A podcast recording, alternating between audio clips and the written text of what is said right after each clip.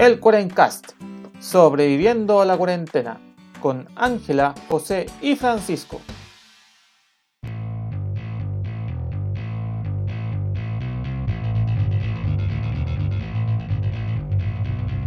Buenos días, buenas tardes y buenas noches a todos los amigos por internet que nos acompañan esta nueva semana en el Cuarencast, aquí sobreviviéndole a la vida misma.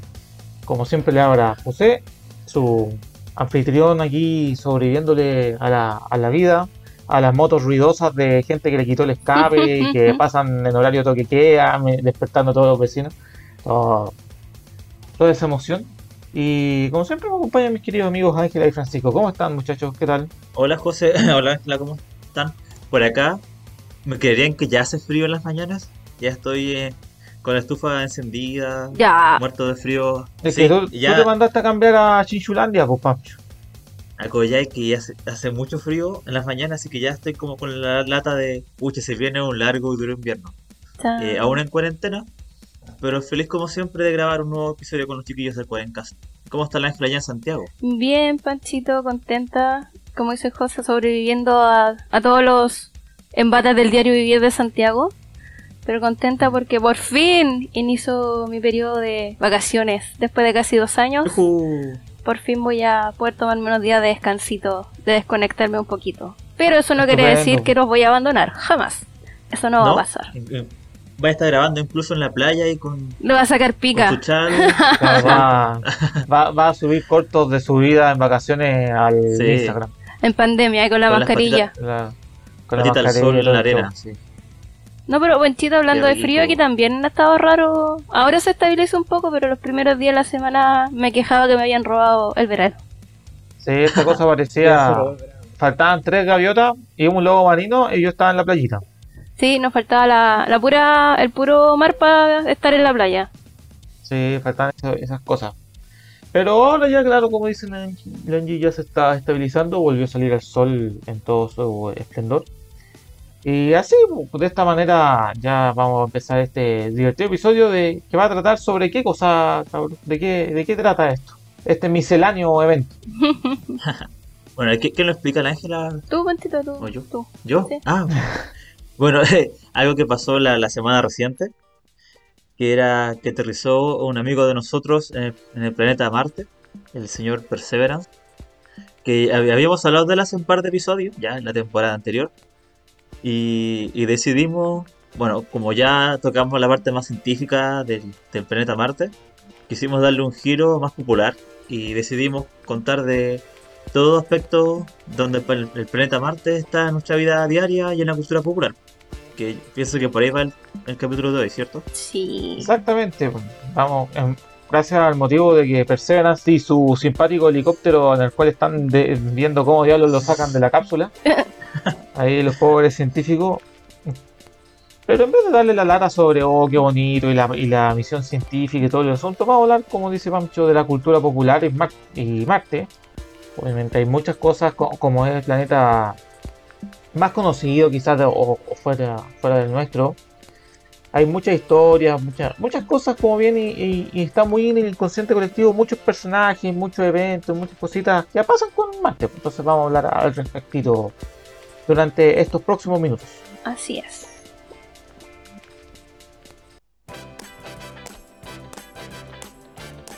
Sí, les voy a contar a los, a los podcast oyentes que cuando estábamos hablando de Marte, por alguna razón yo me acordé de la gran película del 96 parece, Sí, del 96. eh, Mars Attack, de que, de que el Rover iba a andar caminando y se iba a encontrar un marciano que hiciera acá y lo iba a destruir. Acá, acá, acá. Pium, pium. Y así llegamos a esto, claro, gracias a Marciano el ataque. Pero, pero bueno, Marciano el ataque es como una gran película, ah, no sé si gran película, pero Tiene un reparto de aquello. no Sí, reparto de que- y, tiene, y tiene momentos que si eso se hubiese hecho en esta época tendría varios memes dando vueltas por todos lados porque el material para memes tiene por tonelada. Y en base a eso nos pusimos a buscar cosas pum, sobre, Mm. sobre Marte en la, en la cultura popular. ¿Y ustedes qué encontraron? Ya, parto contigo, Angie. ¿Qué, Yo, qué encontraste interesante? yo encontré interesante, bueno, en lo personal eh, soy súper como miscelánea, por decirlo, para escuchar música, escucho de todo un poquito. Y entre los como que escucho recurrentemente está David Bowie. Y Ah, ahí claro, me hizo el click que la hace muchos años atrás, en el 71. 71, Honky Dory. Exacto, lanzó un disco que se llama Hunky Dory, en donde uno de sus temas se llama Life on Mars, que es como existe vida en Marte.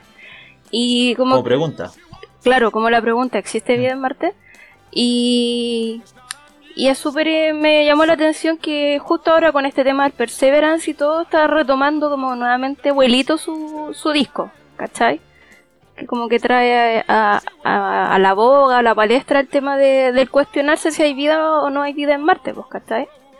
Pero el tema de la música con Marte uh, está lleno de, de cantantes que le han dedicado canciones a Marte o temas relacionados con Marte. po. ¿Ustedes han escuchado alguna canción? Hay, hay otro clasicazo que yo creo que toda la vida hemos escuchado, que los marcianos llegaron bailando cha-cha-cha, de Tito Rodríguez. Eso, También. pero, pero técnicamente no era el cha-cha-cha, po. No, pero es como el, el- lo que siempre nos queda en la cabeza es que los marcianos llegaron ya y llegaron bailando Llegaron cha-cha-cha. No llegaron bailando cualquier cosa. ¿O no? No llegaron bailando cueca ni gran bada. Claro. Lleg- Un Llegaron con. Pero- ánimo, llegaron con ánimo de fiesta y no ofendidos por una paloma blanca que voló cerca de ellos. Cacha que interesante como e- esta película tan previsora mostró lo fácil que la gente se va a ofender en el futuro. Eso me, me llama la atención. Es como una, ejemplo- una paloma blanca me ofende, así que yo voy a iniciar la destrucción total de este planeta. Claro, sí. Me, me, me, me enojé por su paloma, muéranse todos. Muéranse. Todos, sí. Oye, pero hablando de las canciones, yo con mi lado más pop latino romántico, eh, Chayanne fue también famoso. Su canción de Cuando lleguen los humanos a Marte. Bueno, actualmente no hemos llegado como, como especie humana. Han llegado robots humanos, o sea, robots hechos por hechos humanos. así que de, de cierta manera hemos llegado a Marte.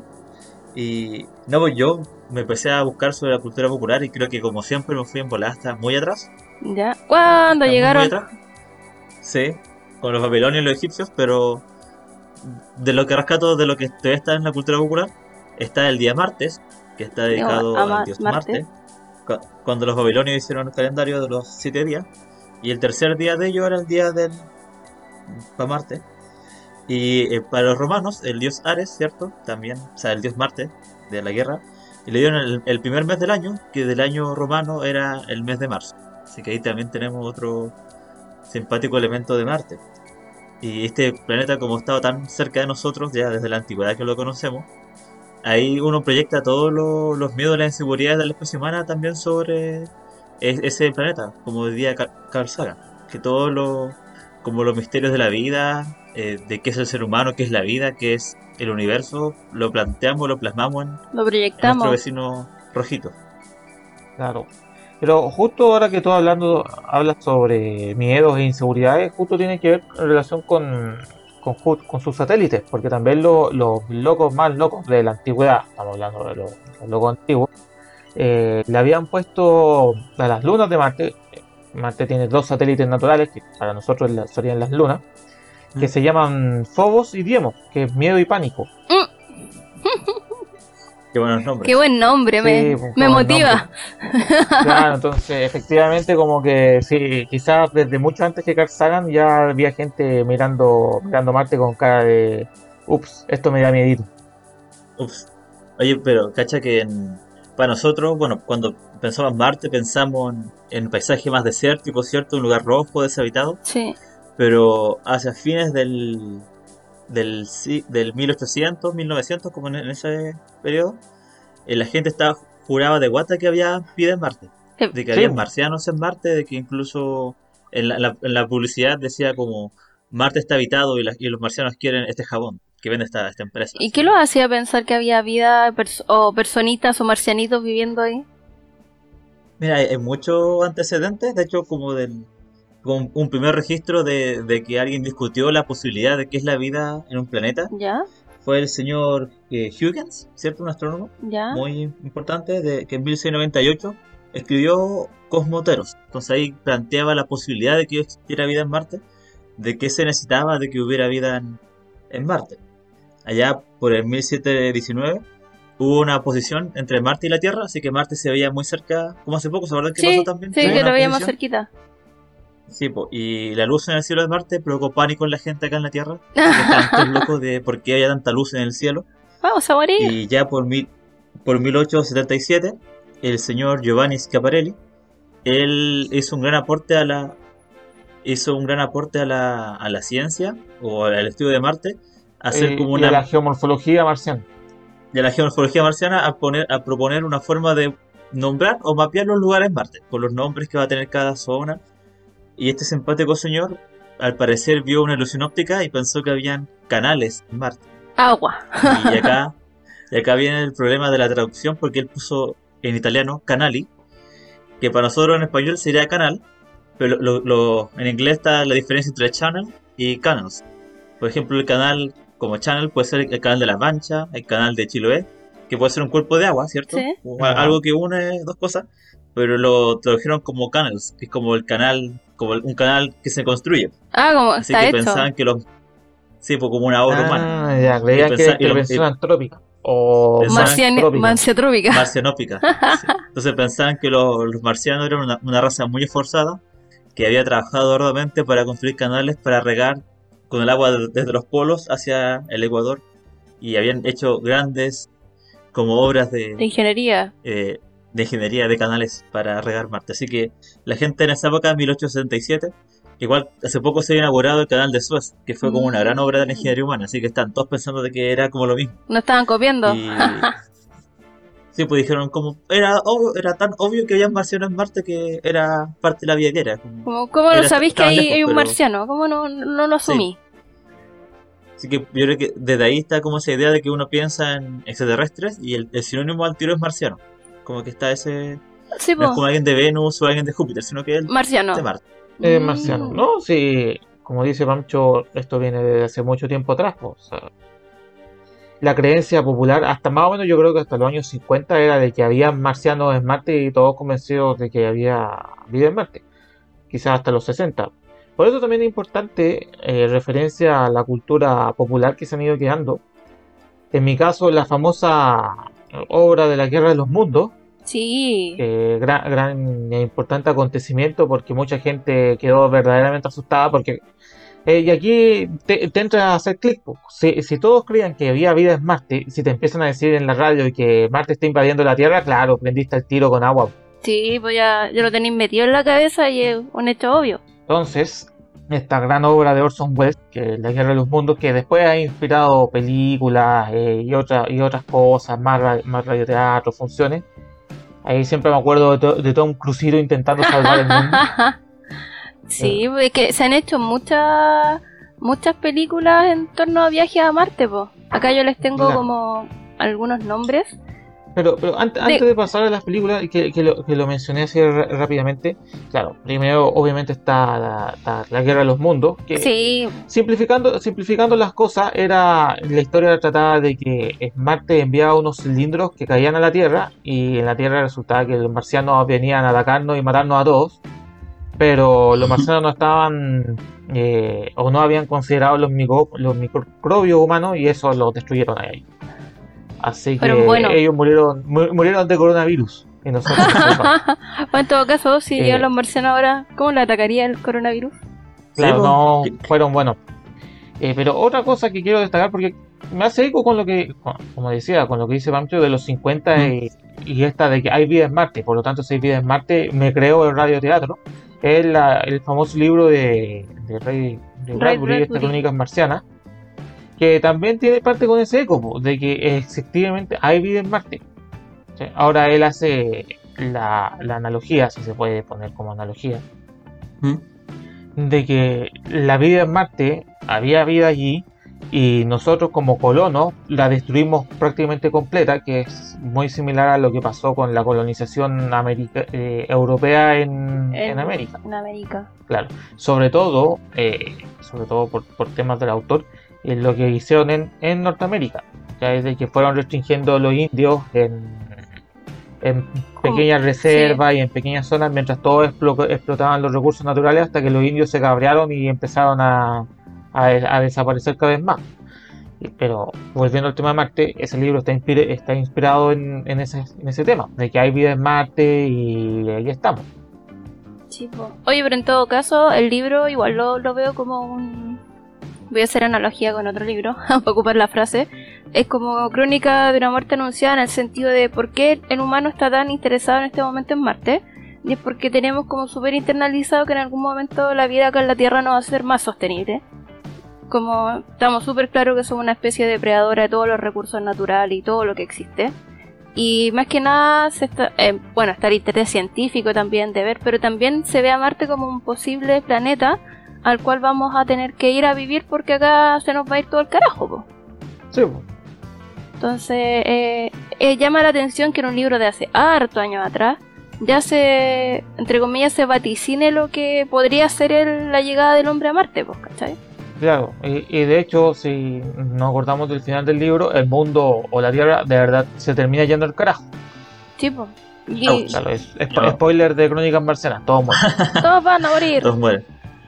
Oye, pero lo, lo curioso es que incluso Marte igual tiene su un futuro no tan, tan auspicioso, porque una de sus lunas, que es la curvita más cercana al- planeta, eh, se espera que se estrelle contra el Marte entre dentro de 10 a 50 millones de años más. Ah, pero no vamos a estar vivos, no, me- no me preocupa. Vamos a estar- o sea, no nosotros, pero al, al menos incluso pensando en que si es que nos vamos a Marte, vamos a tener que empezar de ahí a, a viajar por todas partes del mundo. Sí, pues, o sea, obviamente Marte va a ser el primer intento. Pero ya avanzando un poco, eh, Angie quería mencionar sobre las películas que había encontrado. ¿Qué, qué Sí, película hay interesante? Fuera de Tom Crucito salvando, o no salvando el mundo, porque en realidad no salvó a nadie, fueron los, micro, los microscopios. Bueno, hay aparte de Mars el. Attack, hay un, Ah. un- un sinfín de películas entre chistosas, entre épicas, entre de terror.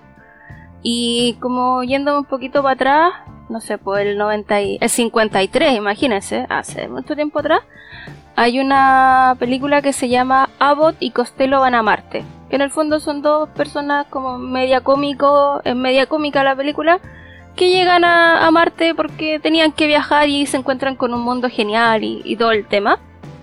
Ya después empieza a avanzar la, la tecnología, ya tenemos mejores recursos para hacer películas no tan, no tan burdas. y hay una que se llama Invasores de Marte, que es de terror, totalmente de terror. Y es como, más que nada se trata de un niño que llega como cae una nave donde vienen unos marcianos que los vienen a atacar y nos quieren conquistar. Ya.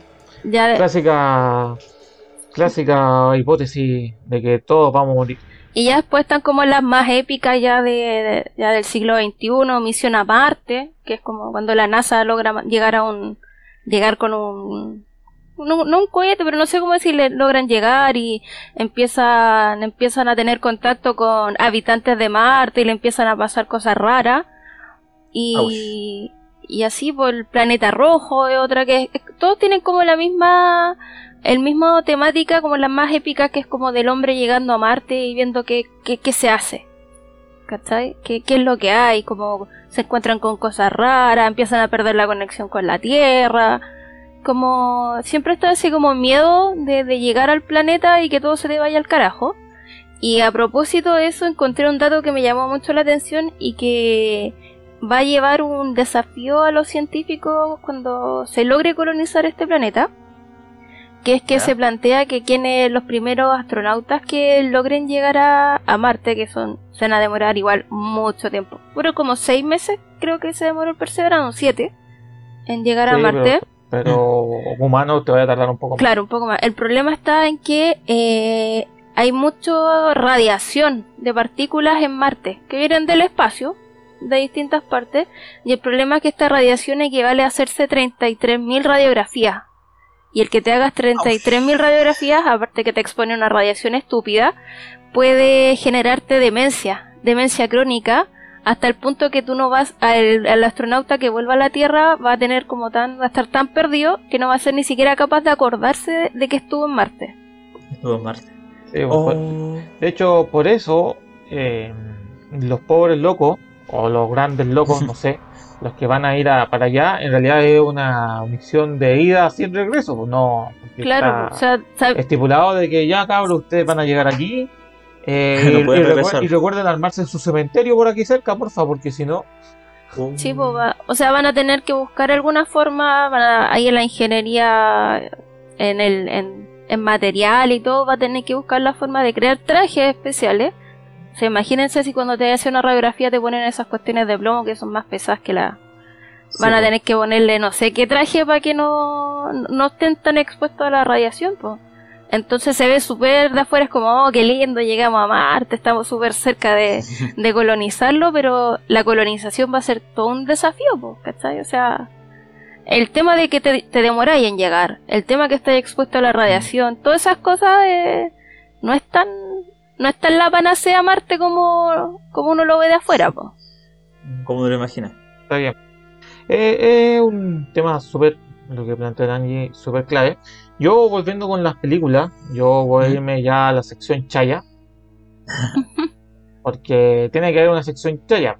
Películas que nadie vio, ¿no? Eh, o, pe- o- o películas que gente vio que dijo entre esta cuestión vale callampa como John Carter. está inspirado en un personaje que parece que pues, de los primeros cómics, así como Sí. al lado de Tarzán y el zorro. Ya, bueno, Ya. Disney intentó hacer una película de John Carter y parece que no le fue muy bien. No, no, no. Sí, esa como película chaya que, que se me viene a la mente. eh, pero esta, esta no funcionó. Otras películas de Marte, así, cosas, cosas que, que se me vengan así rapidito. ¿Mm? Justo hablando nuevamente sobre el tema de la vida y la gente afuera, cuando tú me suena mm, la cuestión del marciano, que ya es un poco más científica, o por lo menos tiene, tiene dejos más de científica, que es de este compadre que lo dejan en Marte, porque por esas razones de la vida todos lo creyeron muerto y se quedó en Marte y tuvo que sobrevivir ahí varios años. Eh, el, el mito de internet dice que si uno empieza a ver cuántas películas han ido a rescatar a Matt Damon a algún lugar desconocido, puta, este país, Uh. es- este mundo le debe mucho. Ya es como dejen de meter ese weón en lugares peligrosos, Sí. porque lo tuvieron que rescatarlo en la guerra, ahora Marte, y Es un actor Eh, rescatable. el- sí. Claro, pero esa ya eh, tiene un, un dejo más científico. O sea, por lo menos de, de plantear ya, oye, si un compadre queda aquí, eh, más o menos esto es lo que hay que hacer, obviando cosas como, o, o, o dando por hecho cosas como que efectivamente el traje aguanta la radiación letal que menciona el Angie. Eh, y todos esos temas, porque cuando tú en esa película que queda clarito el, el tema del desfase de las comunicaciones. Casi se, Sí, tar- po. te, se te tarda 30 minutos en mandarle una orden a un robot de aquí hacia allá. Entonces los robots tienen que ser autónomos porque ah, no, no podía estar esperando 30 minutos. Así, imagínate, este, avanza, el robot se cayó, así 30 minutos. Es que después tirado. 30 minutos, claro, el robot, se, el- el robot se cayó y en esos 30 minutos que tú esperáis así como retrocede, que ya imagínense, ya es una hora, el robot ya, ya se rompió, ya murió, ya listo, listo. Se acabó la misión. Terrible. Claro, entonces necesitas necesitas muchas cosas autónomas. Entonces, esa película por lo menos mostraba, mostraba eso, esos dejos.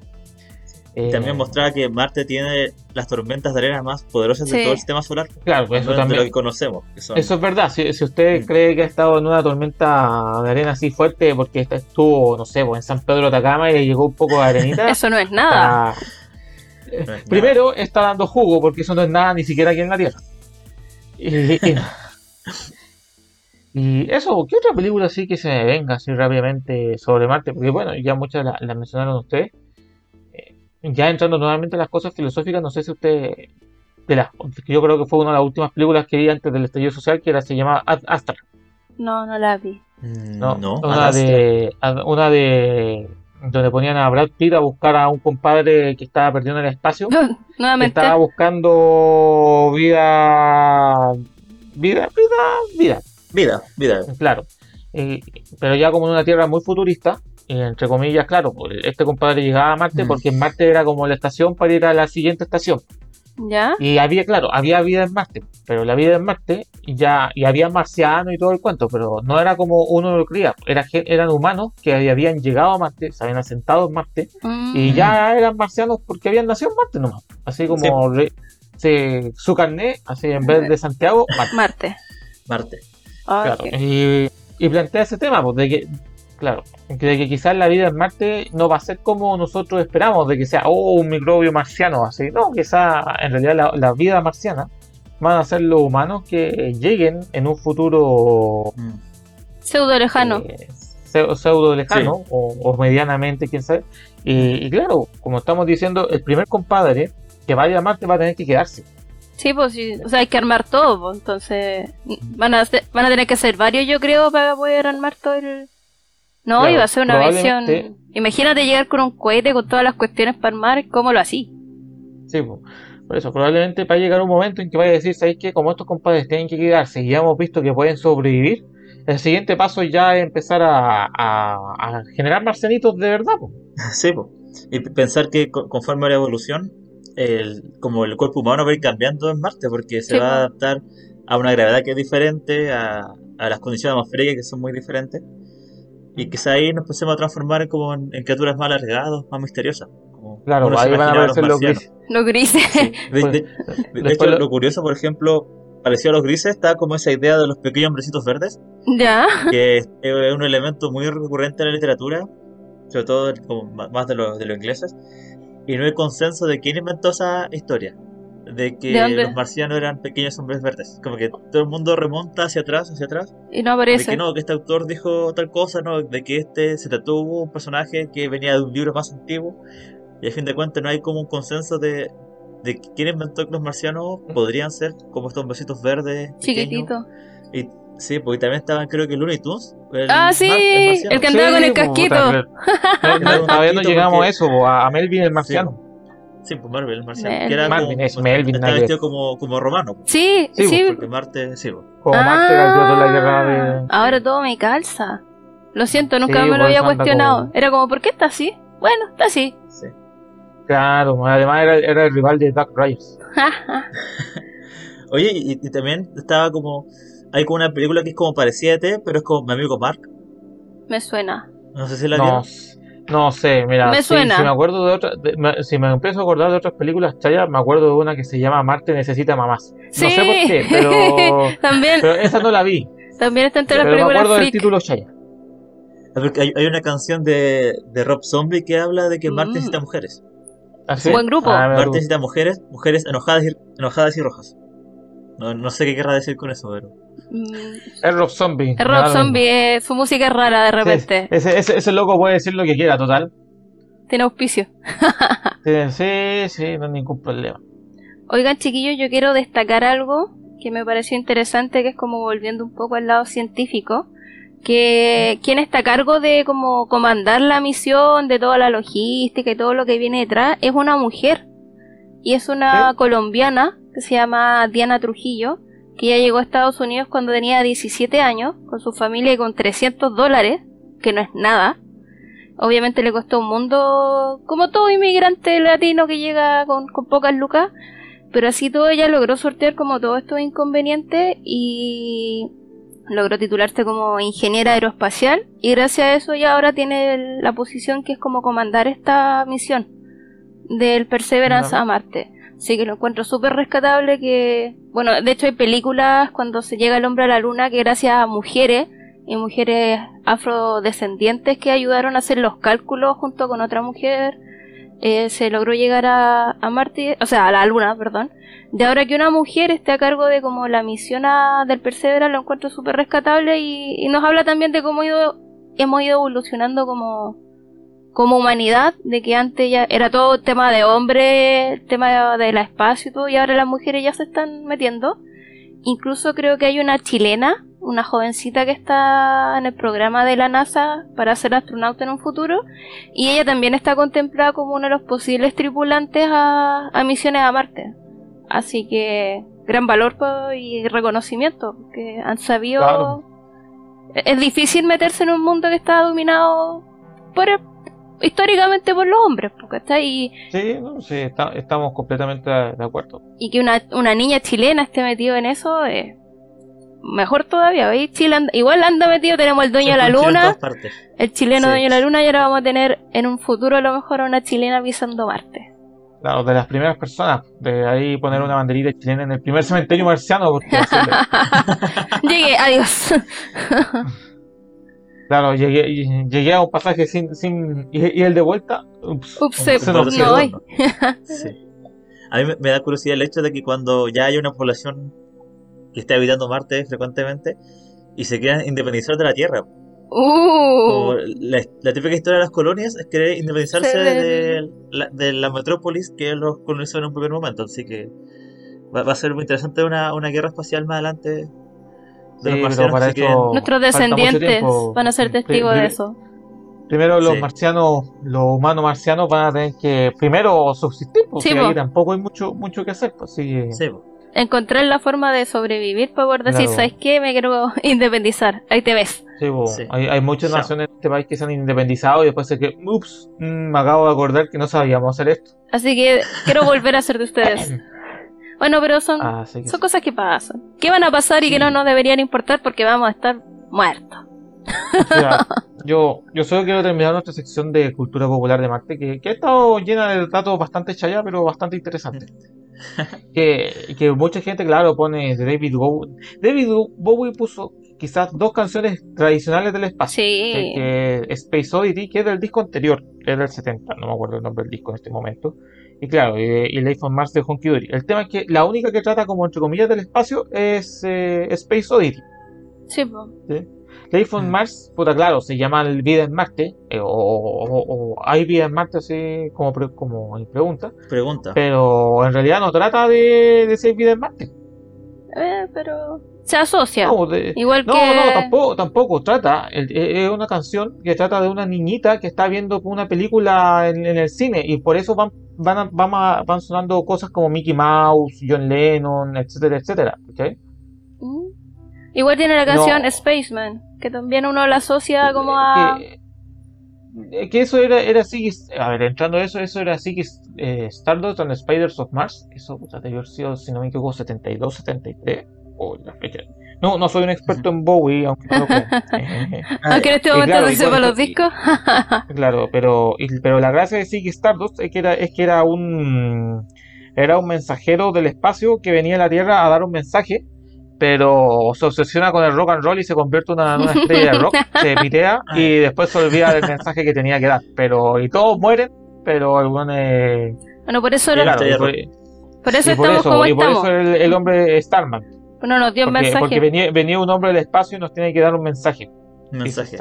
Mm. Pero pensaba que nos podía volar la mente. Que, claro, que nos podía que nos podía volar la mente, pero me puse a hacer rock and roll y se me olvidó el mensaje. De eso trataba Ziggy Stardust, porque prácticamente. Así que no, no hagan... No, no sigan el rock and roll si tienen un mensaje importante que dar. Claro, si, si usted si usted llega a ser un marciano en el futuro y tiene que decir, oh, la Tierra va a morir, no venga acá a darse las de rockero, porque si no se lo va a olvidar. Y vamos. Eh, predicho por David. Bowie antes de que se pasara al, al New Wave y se fuera a Berlín.